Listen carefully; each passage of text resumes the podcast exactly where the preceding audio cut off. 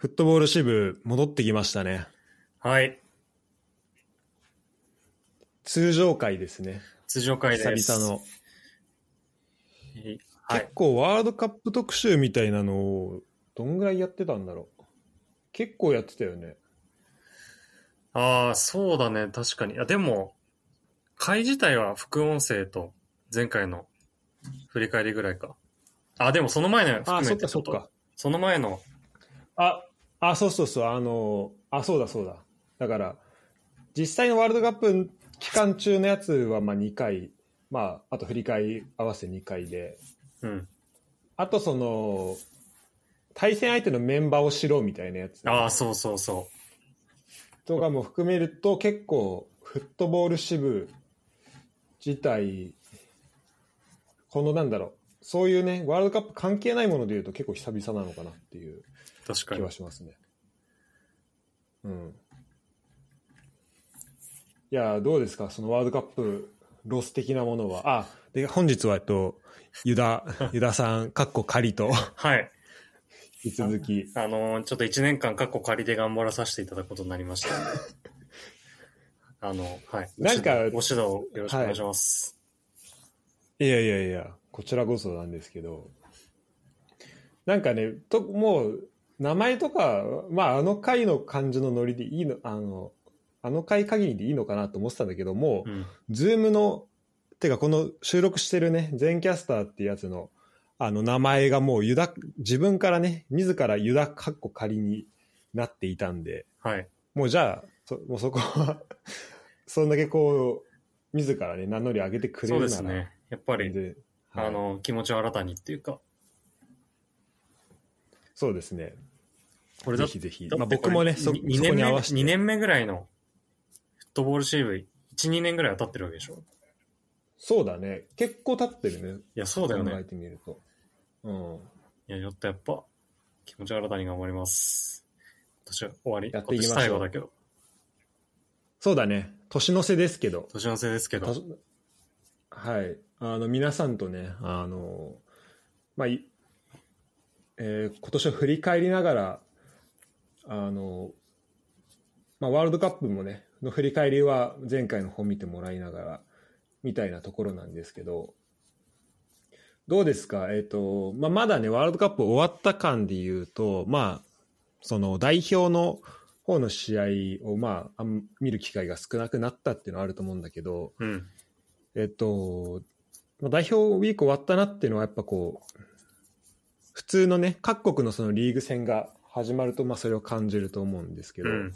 まあそれで言うと今、あれだよね、プレミアがうん。再開、そして、えー昨日はリーグワン、でうん。今日は、えーリーガ・エスパニョあ、リーガ・エスパニョーラじゃないか、ラリーガうん。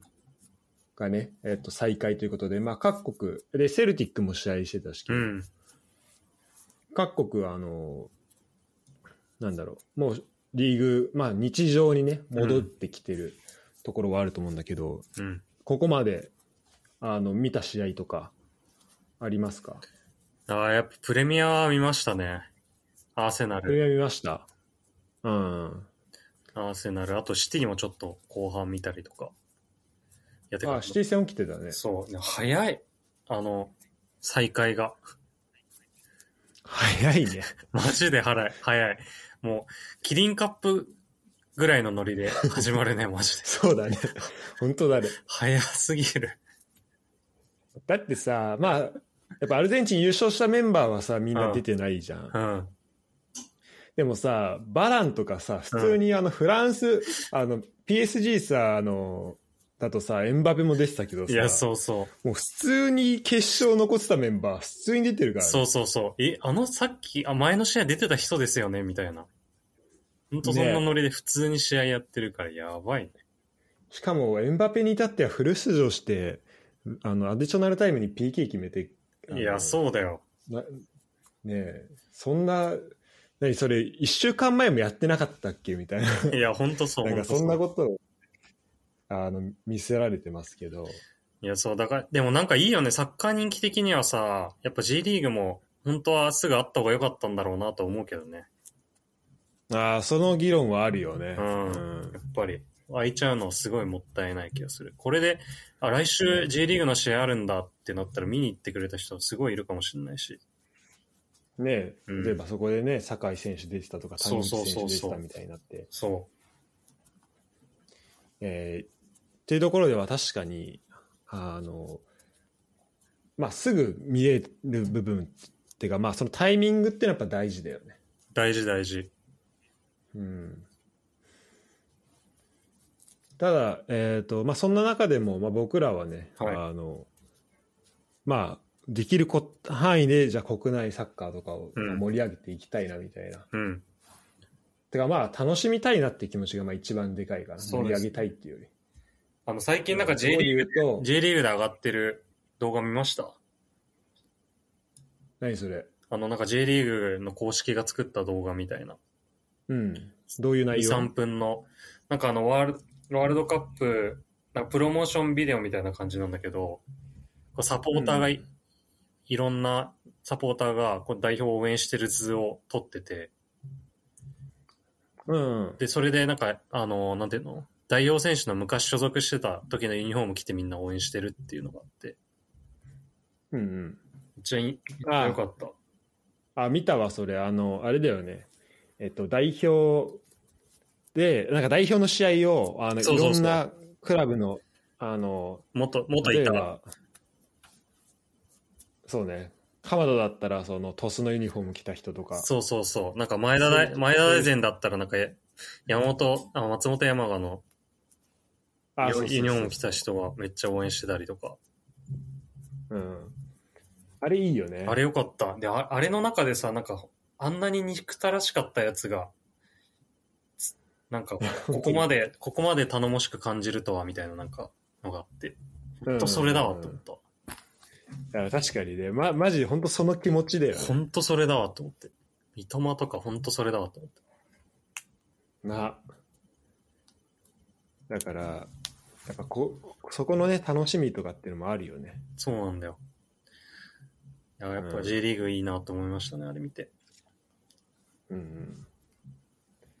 そう、J リーグからね、やっぱこう、巣立っていくうん。っていう、まあ、今は、まあ、将来的には、あの、なんだろう、そのね、J リーグっていうところが、その、ワールドカップで活躍できる、なんだろう、まあ、代表レベルとか、うんそういう人が、まあ、多くいる場所になるかもしれないけど、うんまあ、今は、その、まあ、巣立っていく場所っていうところ、うん。いうふうに考える、まあ、そういう位置づけになるのは、まあまあ、なんだろう、しょうがないというか、まあ、それはそれでいい部分もうん。あるんで、うんとまあ、そういう部分もあるって考えると、えーとまあ、やっぱだからその地地元のね、まあ、特に日本住んでるとその地元だったり家近いところで、まあ、将来こうスターになれる、海外に羽ばたいていく選手がまあこう見れるかもしれないっていうのは、うん。すごいこういいことというか楽しいうん。楽しくなるよね。いや、そうなんだよ。その想像は膨らむよね。さこれちょっとさ沼なんですよだからでちょっと俺今沼に片足突っ込みかけてる話をしていい？うん。あの高校サッカー選手権始まりましたねはあ、はいはいはい。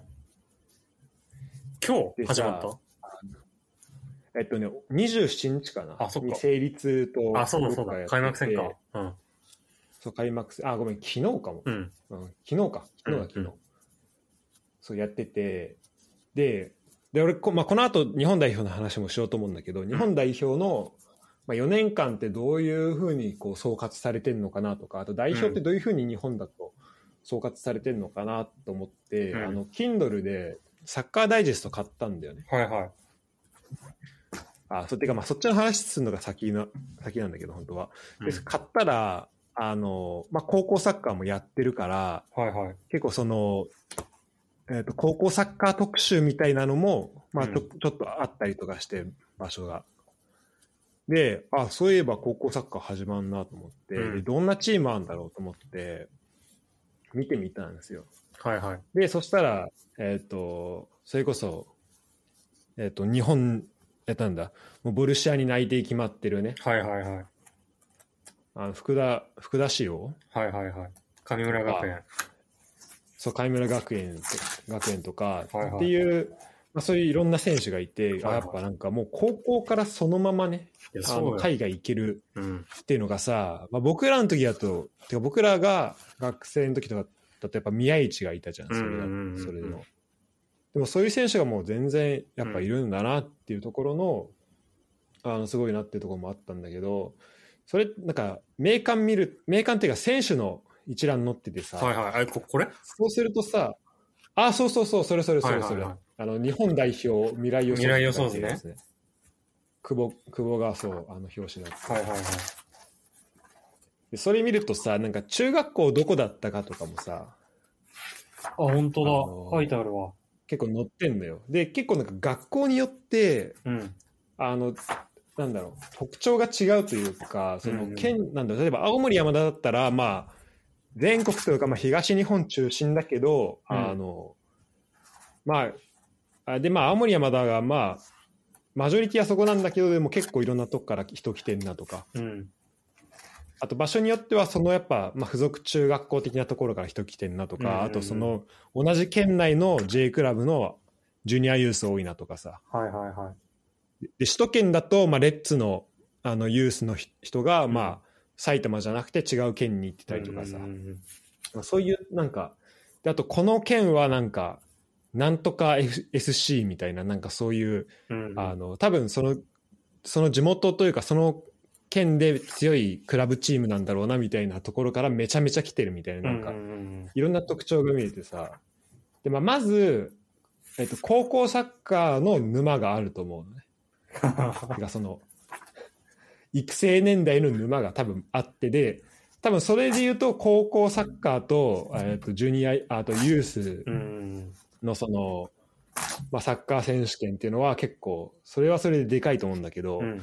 なんか今その一覧見てるだけでなんかその高校年代を飛び越えてなんか中学の沼にまでなんか足突っ込みそうに。なってすごいな、もうどんどん芋づる式で。そうこれね多分日本いたら俺多分見に行ってたらちょっとあ危ないとこだったって今思ってるとこなんだけど。まあそういうとこですよね。あのやっぱりあの日本代表のになる人はまあ今の日本だとまあほとんどの人は J リーグをうん。通過しているわけでてか全員か今回のメンバーで言うと分かんないけどそうだね。全員だと思う。でえっとまあでその人たちっていうのはまあ久保とかま,、まあ、またねだからそれちょっと違うパターンも出てきたけどあの、まあ、日本のこう中学校高校をまあ経験してる人が多いわけで、うん。じゃあそこからこう注目してる人まあ僕らの子供の時でもやっぱさあの直樹君とかさ、うん。あの将来どうなるんだろうってこう言われてたみたいなところうんが多分、どこでもそういうのがあると思うんだよね。うんでそれ今でもあるはずだしだからそういうところをやっぱ追いかけていくとてかそういうところを追いかけてる記者の人例えば川端さんとか、はいはいはいあの川端敦彦さんとかはいはいはい。だと、もう育成年代それこそ記事調べてたらあのトゥーロン6年前ぐらいのトゥーロンでえっ、と6年かなあそんな前じゃないか4年ぐらい前のトゥーロンかな、うん。34年ぐらい前のトゥーロンで、えっと板倉とうん。中山と、あと誰だ？あともう一人誰かと、えっ、と、で、右橋岡っていう、その4バックで、トゥーロンやってて、やば。なんかそう、多分そっから追いかけて、で、上田綺世あのワン、あのトップで出ててゴール決めてみたいなさ、うん。多分そっから追いかけれてたらさ、もうね、絶対楽しいな、あの、今のトップの A 代表めっちゃ楽しいだろうないと思や、っそて。うだよね。だからなんか4年後に向けて、まあ、全て追いかけることは無理なんだけど、うんうんうんちょっとなんかあのいろいろ見ていきたいしちょっと視野をね、そういうふうにあの広く、まあ、持てるような持ちたいと思えるようななんか大会だったなというふうにうん。改めて思った、うん。確かに。それなんか一人でも目つけときたいよね。それ、そうそうそうそういう人がいたら面白いし、なんかそれが幸いなことに4年間あるからさ、もう、なんか待ちきれないんだけど、そういう準備する時間はあるんだよね。いろいろ。そうなんだよね、変化、変化するには4年間十分だからね。そう、だから、まあ、このね、いろいろ楽しみな部分もあるんですけど、はい。本日は、まずちょっと、そういう意味で、国内サッカーのはい。話をちょっとします。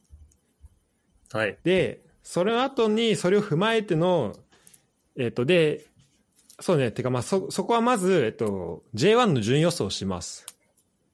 うん。で、あのあ、順位予想の振り返りをします。はい、もう、もう、はるか昔にね、もう2ヶ月後、新しいの始まる ところで、もう今ふ振り返り、ワールドカップ終わった後にそっちの振り返りするのかっていう感じなんだけど、とりあえずやりますと。はい。で、その後に、えっ、と、まあ、ユダ君の方からですね、あの、4年後の日本代表メンバー予想というね、ちょっと大胆な企画を、いやー、大胆あですよ。の、はい、やってもらおうと思うので、で、そこはだから J1 の、てか J リーグの話と多分リンクする部分はおうんあの大いにあると思うので、うん。えちょっとその辺もね、えー話、えーできればなと思います。ということで、えーフットボール支部、えー始まります。ポッドキャストネーム、あー、またあんの？メッシ。はい、ユダ・ゴータ、パリ・サンジェルマン所属のリオレネル・メッシ。あー、すごい。フックネームから。いやー、飯から来るようになったか。まあこれがあの今、あの悪名高いなりすましっていうやつです。悪名高い。まあ、軽い言葉かもしれないけど、本当すごい、その、とんでもない経験だよね。じゃあまず、J1 の順位予想ですね。はい。えっと2022年の、えー順位予想なんですけど、えっとこれ結果合ってるよね。じゃあちょっと結果だけ、まずどういうふうに終わったか覚えてますか、ちなみにいや、。これね、結構曖昧。正直。まあでも、あ、言われればね、あ、こうだったなっていうのはわかるけど。うんうんうん。いや、本当わかる。で、特に自分がどんな予想してたかとか全然ね、いや、そうだね。あのちゃんと覚えてない、なかった、うん正直。ただ、じゃあまずね、えっと、J1 のあの結果の振り返りから言うと、えっと、1位から3位ですね。まず優勝横浜 F・ マリノス。うん。で、2位がフロンターレ。はいで3位がか、えーひサンフレッチェ広島と。横浜、川崎、広島の順番で。で、えー4位が鹿島アントラーズ。えー5位がセレッソ大阪。6位が FC 東京。7位柏レイソル。8位名古屋グランパス。えー9位が、まあ、我らが浦和レッドダイヤモンズ。で10位がコンサドーレ札幌。うん。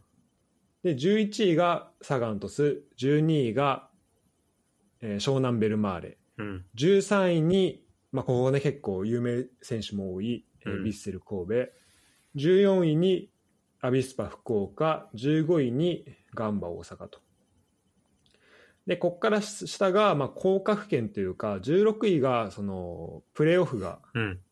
あるところですよねで16位京,、えー、と京都サンガうん。で、えっと、17位が清水エスパルス、18位が、えージュビロ磐田ということで、結果的に清水と磐田が降格になったっていうことで、うん合ってますかね。そうですね。はい。で、えっと、まあ、僕らはね、予想のところで言うと、えっと、まあ、コンキャストからは僕、えー、ユダ君、そして片新がえー予想して、で、あと、MPG やってるメンバーからは、匠が、えっと、フルの18チームの、えっと、予想。うん。で、あと、上昇が、えー、あと、親父に関しては、上位3チームの予想をしてくれました。うん。であと、えっと、ポッドキャストの、まあ、ガチャセコラジオさんっていうところがあるんですけど、そこから、まあぼそこのなんか、あの、予想が、多分シーズン初めに、ツイッターかなんかに載ってたのかな？うん。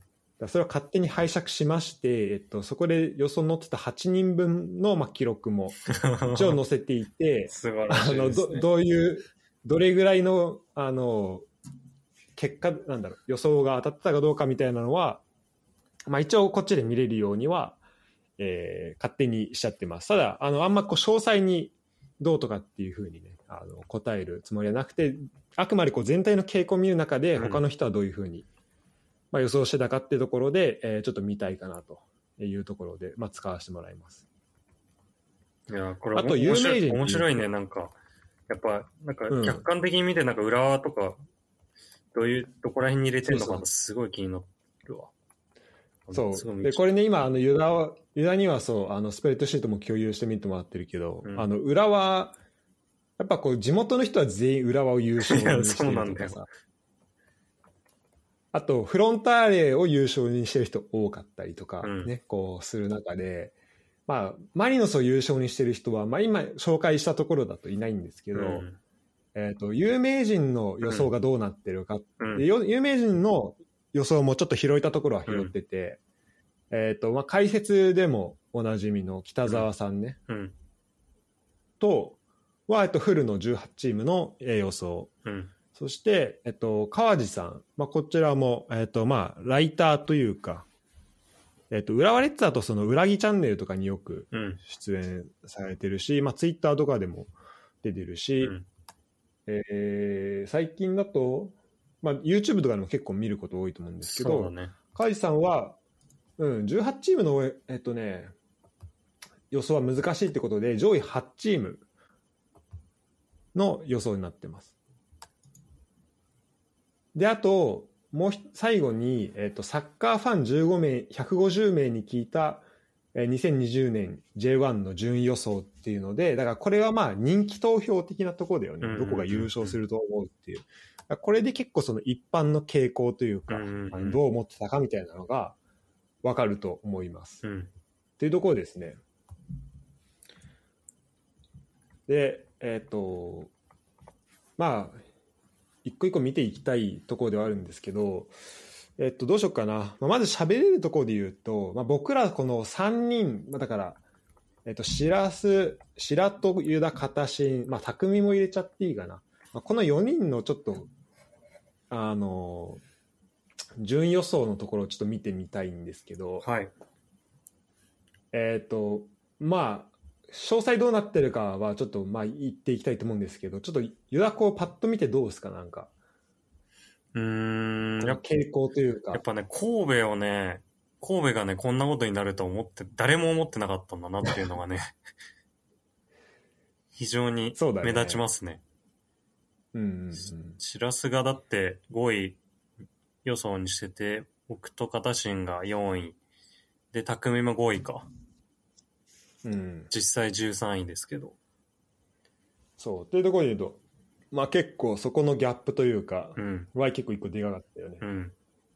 あとまあ僕ら、あの、浦和をね、優勝予想にしたけど、まあここも当たらず、うん。9位になってしまったっていうところもあるんだけど、えー逆にみんな揃ってたところで言うと、まあこれちょっと匠だけ違うんだけど、えっと、清水の、えっと、18予想は僕ら3人揃って、うん。岩田の、えっと、降格圏予想っていうのも、まあ僕ら3人、あと、まあこれ匠も含めてか、はいはい揃っはい。たっていうところ、まあここは結構、なんなぜか揃いましたね。合格チームはなぜか当てれましたね。そうだね。なんか結構例年だとここが外れる印象あるんだうん、けど。確かに。で、ただ逆に京都の16位予想はみんな外してて、じゃあ代わりにみんな何、どこ入れてるかっていうと、えっ、と、セレッソ大阪、僕ですね。うん。で、えっと、ユダが広島、はい。匠が、えっと、鳥栖。はいはい。そして、で、でこれは、えっと、まあ、片新と匠が柏入れてるんだけど、柏は、そう今回結構、ちえっと、ポイントとしては、広島と柏は結構そうだね。あるなと思ってて、ここはだいぶ、皆さん、だだって他のだって、ガチャ、ガチャセコラジオさんとかも大体柏下じゃん。そうだね、そうそう。柏をね、本当えっと、見てる中で、広角機入れてないのが、えっと、一人、二人、二人だけ？うん。この今、パッと見た中で。うん。1、2、3、4、5、6、7、8、9、10。14人中2人だけうん。なんですよね。この広角機に入れてないのが。あ、違う。あ、4人か。あ、あごめん。3人か。うん僕とユダと、あと、もう1人だけうん。なんですよね。まあ、で僕とユダがじゃあ高い予想してるかっていうと、まあ、柏実際は7位だったけど、うん。まあ、ほぼ降格圏みたいな、まあ、そういうところに予想してたわけで、あのまあ、そういう意味だと結構、えっとどういう要素があったっけ？レイソルの今今回今期の。うん、みたいな。レイソルはその前の前のシーズンがすごい悪くて、で、うん。で、監督もネルシーニョでかなりマンネリ化していて、うん、で、あと主力もまあ江坂を筆頭にどんどん抜けちゃったりとか、そっかそっか。瀬川とかも抜けてたし、うんうん、そうか、かなりなんか外国人も全然ハマんなかったりとかして、なるほどね。うん。だよね。流れ的にもなんか監督とがうまくいってないみたいな感じだったね。確かに順位的には、あ一応 J1 残留の、あだ去年は15位だったのか、最後ね。うん。勝ち点41でってとこだったけど、で、そっか、そっから、えっ、と、瀬川抜けたり、クリスティアーノ高橋俊樹いなくなったり。ああ、そうん。していく中で、だったんですけど、まあ、まあ、僕は本当あれかな、本当パッと見ただけなんで、あれなんですけど、結構この小小屋松が鳥栖から来たのとか結構でかかったのかなってところと、あとき、あの、前線の細田だっけ？う。はいはいはい。の細田いいよね。うん。そうまあ、前あの前半戦がすごかったよね。あ、そうだね。そう、なんか5バック532みたいなうん。感じで、なんか右、右あと、今回フロンターレに移籍しちゃったけど、大南の右ウィングバックがめちゃくちゃ良くて、まあ、そうなんだ。うん。なんか代表入ったりしてたけど、うん。あ、そうだね。うんそうね。そ、そこ見たわ。うん。それが大ハマりしてたね。すごかった。なるほど。まあそういうこともありね。だから柏は、まあ、本当大方の予想を裏切って、うんえー7位と、えーなりまして、まあ本当よ、順位予想って、ろくなもんじゃないなやっぱ、えー思わされますね。本当だね。あとは、えっと、広島ですね。広島も、うん。えっと、ユダ君は降格圏に 予想してますけど、匠も降格予想。あ、降格圏じゃない。15位予想か。うん。となってて、で、これは確かね、俺、片新からコメントもらってたと思うけど、まあ、広島、新しい監督になって、うん。あの、ハマるかハマんないか、まあ、結構だから、極端にうん。なると思うみたいな話を多分してたと思うんだようね。ん。で、で、まあこう、みんな見ても、えっとね、川地さんだけ5位予想かな。他は大体すごいね。周囲、周囲だね、結構ね。うんで、匠というだけ、まあ、結構、まあ、割としたというか、なんだけど、うーんと、まあだから広島新しく、だここから良くなっていくだろうなと思ったけど、まあ去年までがそ、なんだろう、そんなにうまくいってなかったこともあって、うんなんかこんなにパッと綺麗に変わるとはちょっと思わなかったね、正直。んいや、そうだね。どうですか、広島のいや印象。監督入って1年目でこんなことできるんだって、なんか最近あんまり見なかった。やっぱりよく J リーグで言われるのは、継監督変えずに継続して、2年目ぐらいからやっと花咲くみたいな。それまでいかに我慢できる、我慢できるかみたいなそうだよね。流れだと思うんだけど、だって1年目でこんなね、3位で、あとルヴァン優勝して、天皇杯も準優勝。そっか。いや、そっか、すごいな、そう考えると。すげえよな。で正直なんかスキッペ来る時とかも、うんまあ、周りのドイツ人とか、うんそれこそ広島サポのドイツ人の人とかも、うん。あのボンでね知り合ったりしたから、話聞くとまああの面白いとは思うけど、うん。なんかめっちゃお来たぜみたいな感じはなかった、うん、なんか結構、あれでね、終わった監督みたいなうんレッテルって聞いたけどね。そのドイツとか、だからそうそう国内だと。そうそうだからそそこからってかなんだろうな。やっぱそれってすごいこう場所とかにうん。なんだろうこうどこにでもこう当てはまるもの場所関係場所とか時間時代とか関係なく当てはまるもんではないんだなってちょっん。と改めて思ったのとあとはあれかな、えー、と今年で言うと一人なんかすごいえぐい選手いたと思うんだよね。なんか、誰だっけな。なんかすごいいいなっていう選手ベンカリファー何人か。ああ、あれ印象残ってる？ちょっと、僕日本人だったんだけどあ、ミツタじゃん、ミツタ。あ、そう、ミツタ、ミツタ。あのベンカリファも、ベンカリファーよかあっベンカリファあれなんだ、スキッペと一緒、あの、のもとでやってたんだもんた。そうだね。うん。いや、ミツタはめちゃくちゃ良かったね。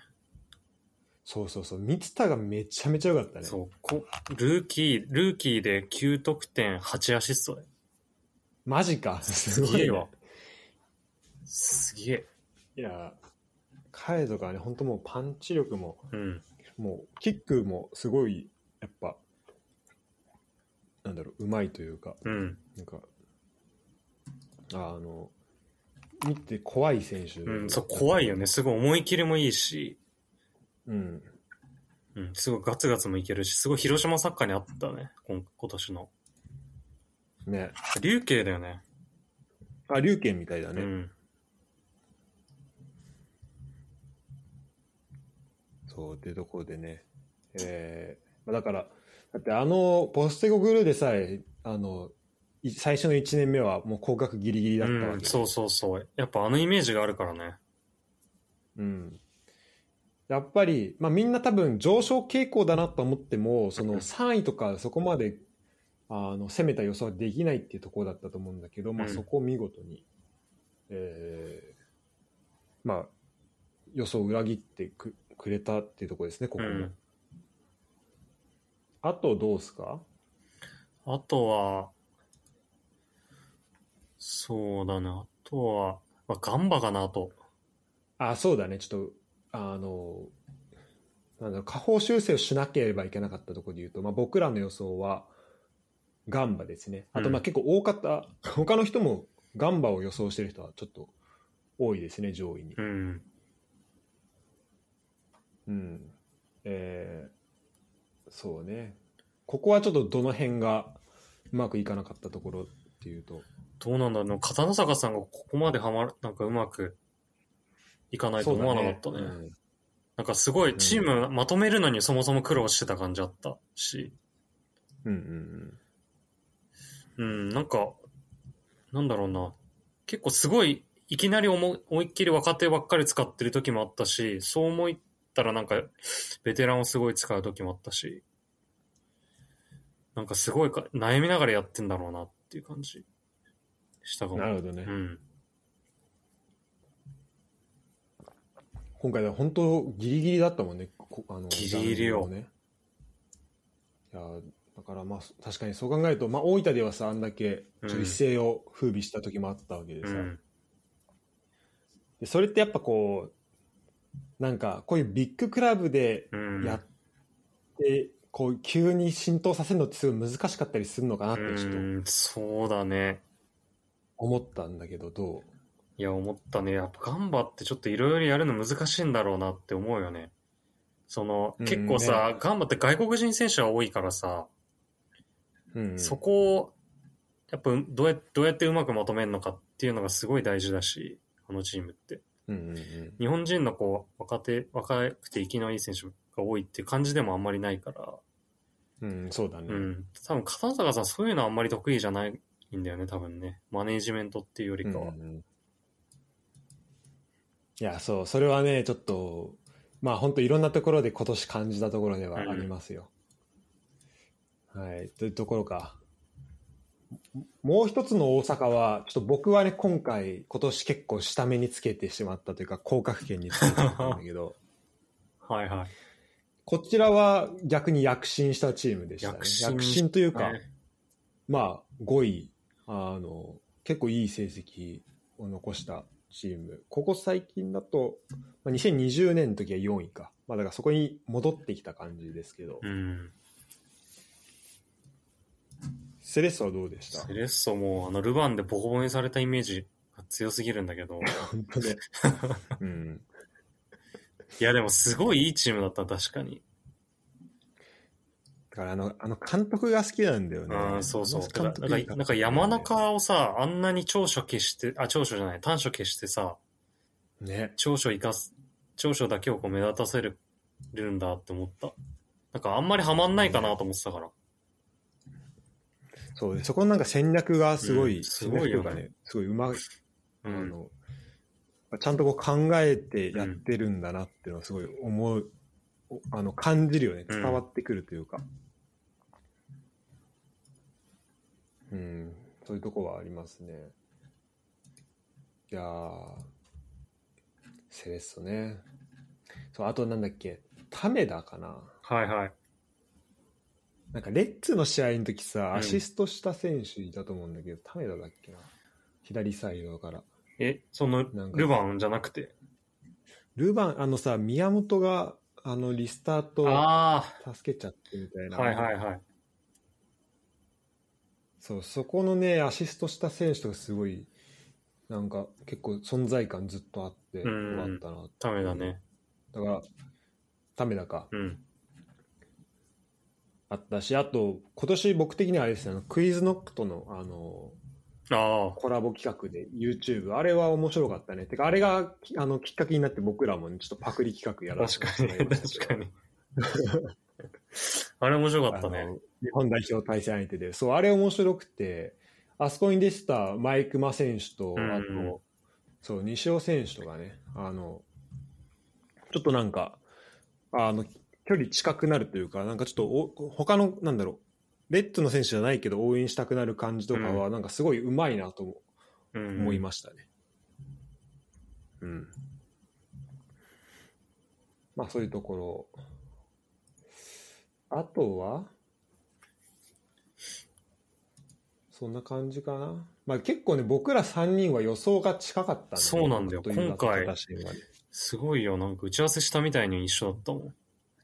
ね、珍しくね。だって、ユダとカタシンなんて1位から9位まで全部一緒だからね。いや、そうだよ。すごいよ、これ。これすごいよね。これすごいよ、マジで。そっちがす、そっちがすごいよね、なんか。いや、そっちがすごいよ。こっちのぴったりがすごいって。うん、あとまあトスはちょっとあのやっぱ僕の中だとその2年前の財政、うん23年前のさその財政難っていうか、ちょっと大丈夫かなってそこは健全に持っていけるのかなっていうところがあった中で、うんあのやっぱ若手の台頭すごいしいやまあもしかしたらユダからうん。話あるかもしれないけど、うん本当に、まあ、それこそバイエルンにうん。あのなんだろうここからそのまま行くみたいなさいや、本当だよどういう。ことみたいなさ本当だよそういう。選手も出てきてるわけでさ、そのなんかまあユースの環境っていうのがやっぱすごいんだなってうんうんうん思うし、だからそこがある限りは、まあ、これからそう大崩れすることはうん。うん。ないのかなってそうだよね。こんだけ、ね、上がってくれば、いくらお金なくてもっていうところではあるよね。うんなんで今回、えっと、チームごとにね、えっと、皆さんどれぐらい、えっと、なんだろう、ズレがあるのか、かどれだけずらされたかっていう、その、実際の予想と結果がどれぐらい違うのかっていうのも数字出してまして、えっと、一番ズレがちっちゃかったのは、えっと、ってのはだ、例えば、あ、まあ、ちょ言っちゃいますね。一番ズレがちっちゃかったのは、えっと、川崎の、えっと、予想が、まあ、一番ズレがあ小さくて、ーはいはいはいはい。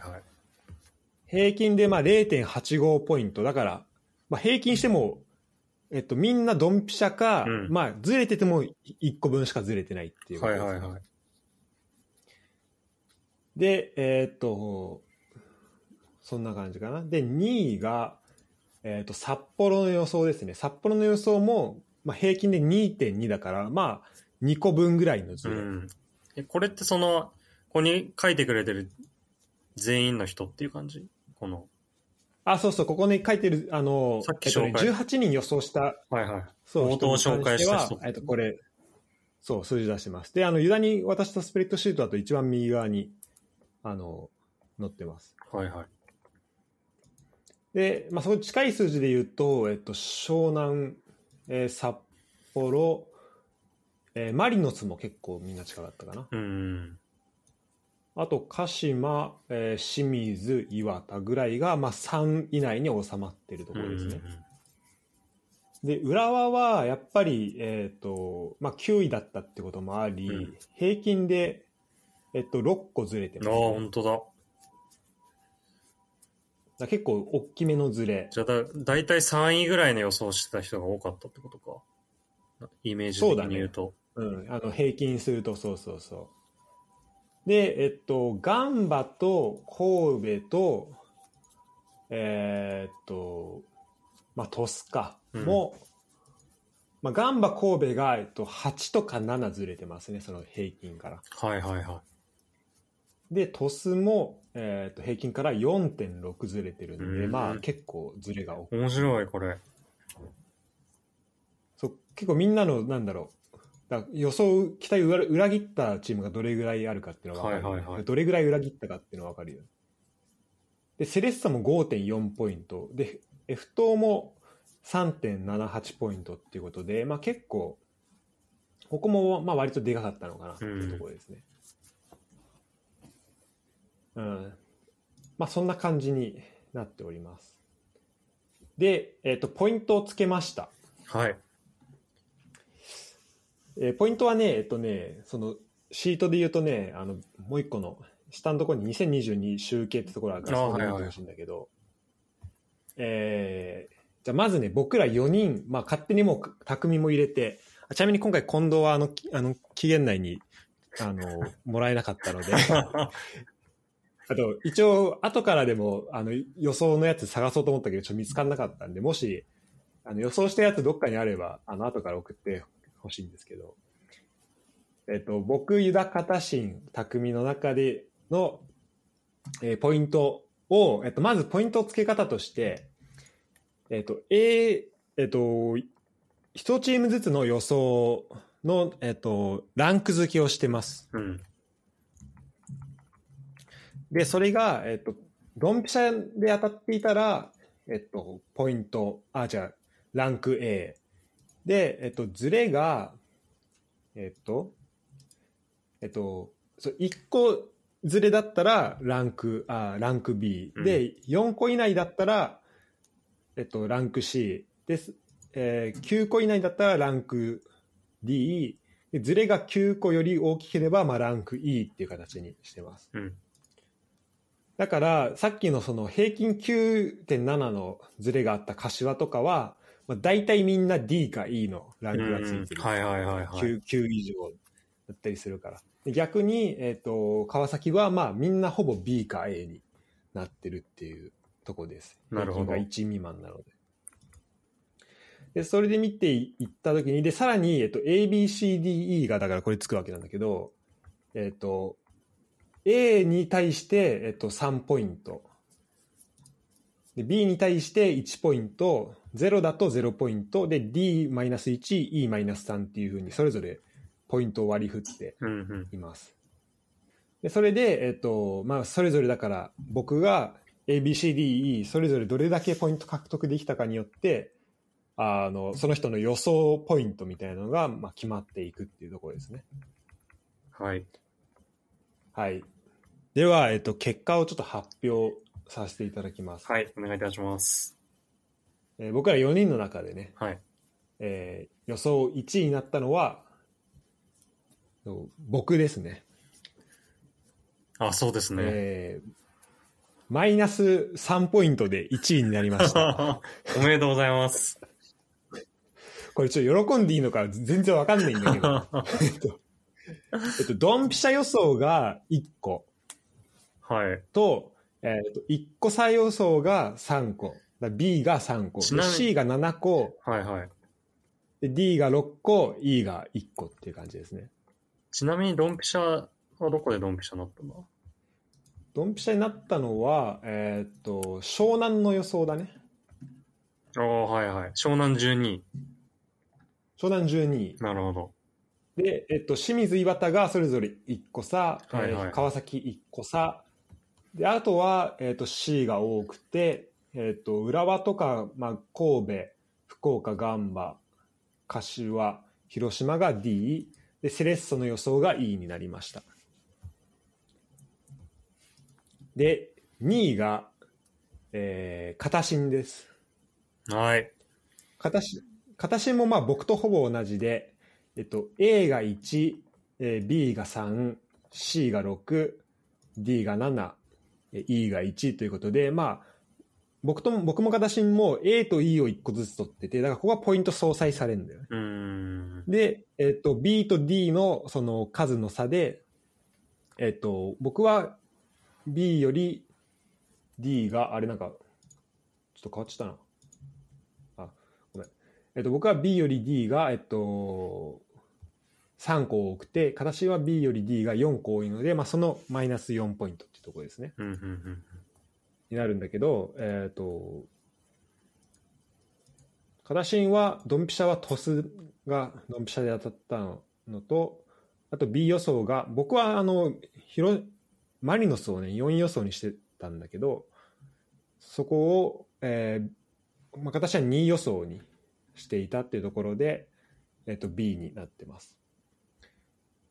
はい。で、3位が、まあ、これも1ポイント差で、えーこちら、ユダくんです。はーい。やったはー。いや。ったのなんかわかんないけど。でまあ、このね、あの、僕ら、まあ、ふいつもやってるメンバーの中だと、ちょっと、まあ、こんまあ、近藤に次、最下位という。そうですね。ですね。はい。か近藤よりは、まあ、まあ、これね、あの、予想するっていうのが、まあ、大事ですから。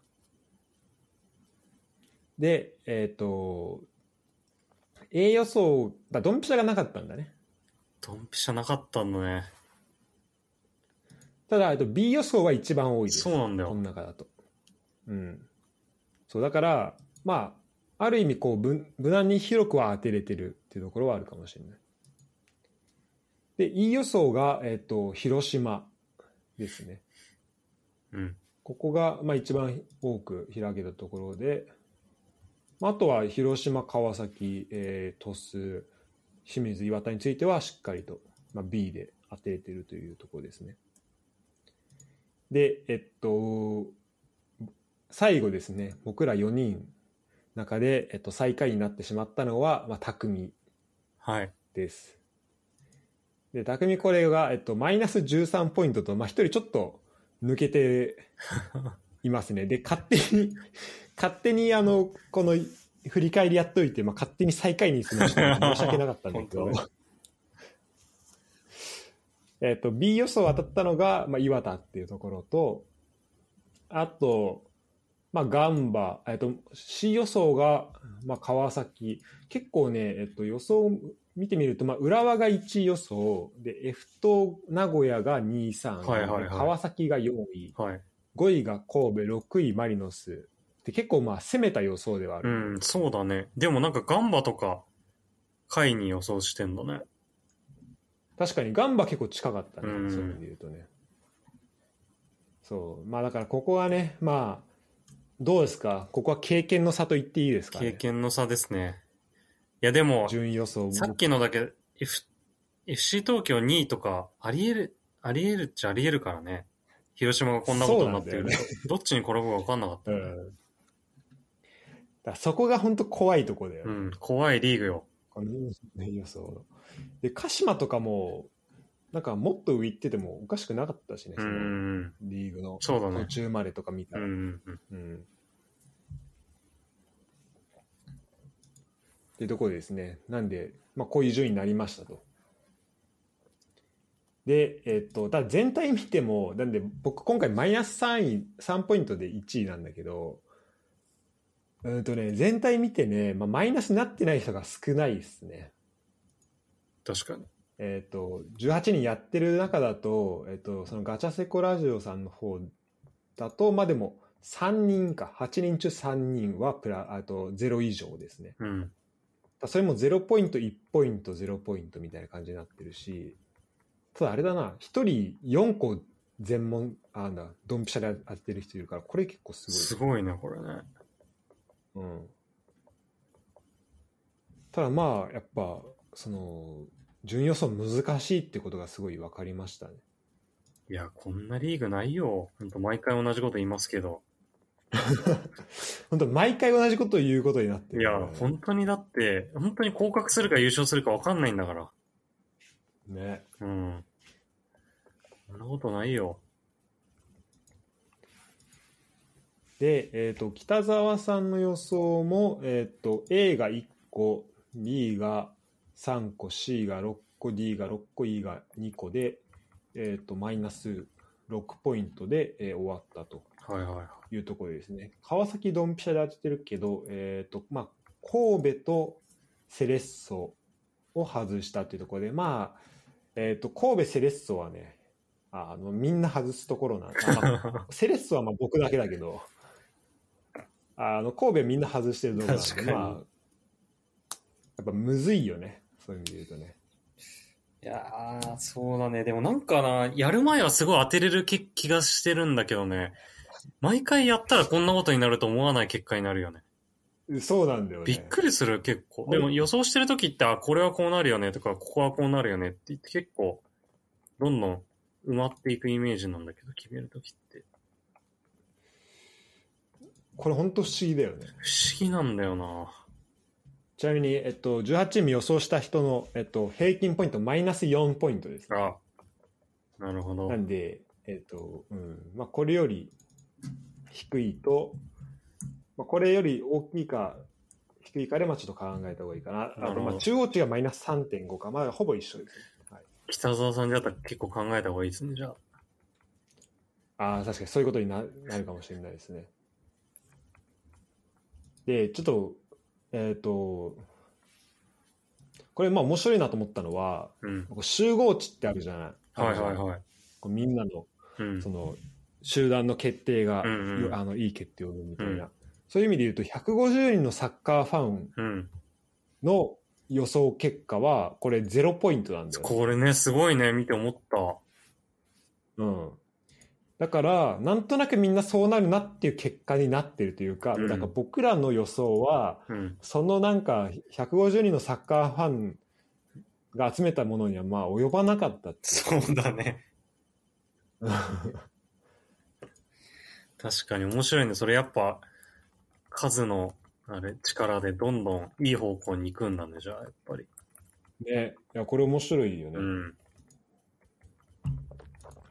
あと最後に、えっと、僕からは最後なんだけど、えっと、川地さんは、まあ、上位8チームの予想をしているんだけど、はい。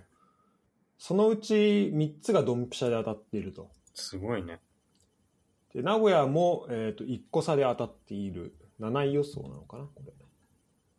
うん、っていうふうになってて、あの、やっぱこの現場で見てる人のこの感覚というか、うんうんうんそのやっぱ取材してる人の感覚とか、うん。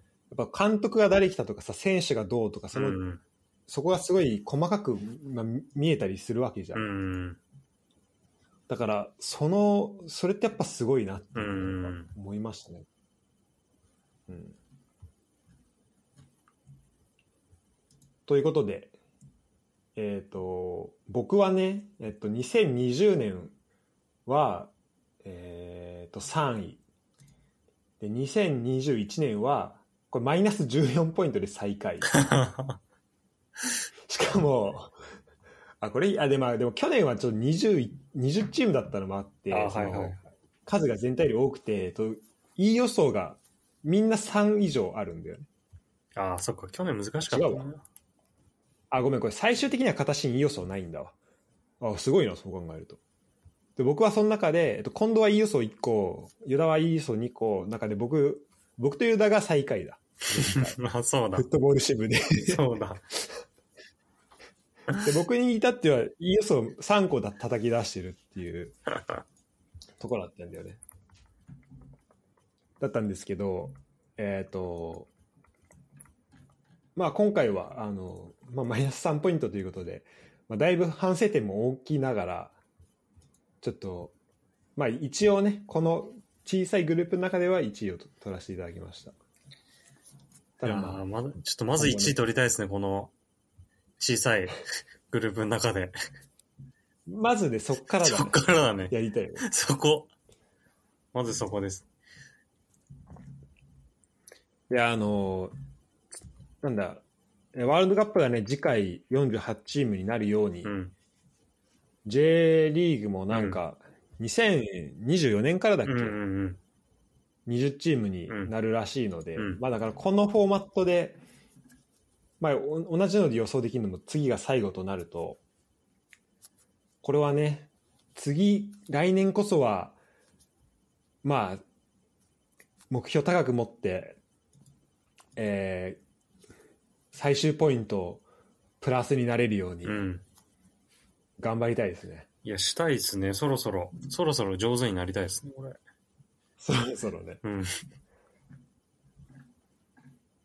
まあそんな、えー J1 のふ順位予想振り返りでしたけどはい。いむずかったねや、むずい。でもまたあれでしょ？新しいやつも、もちろん。もちろんもちろんやっぱこれは予想して、うんあこれ間違ってたなっていうそのうん。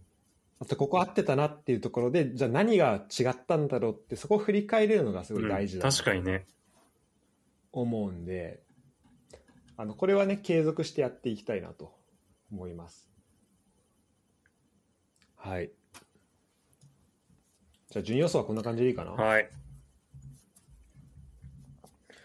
ではえーっとそっから何の話をしようとしたんだっけな？えっと日本代表の話かはい。で、えー、と話したいことは聞きたいことたくさんあるんですけど、えっとまあ、4年後のメンバー予想ですねはい。っていうところを聞きたいと思います。でこちらは日本代表編ということで、えっと、次のエピソードでビエピソード分けて聞けたらなと思っています。ということで、えー30フットボール支部シャープ32ははい。一旦ここまでということで、はい。はい、ありがとうございましたあり。がとうございました。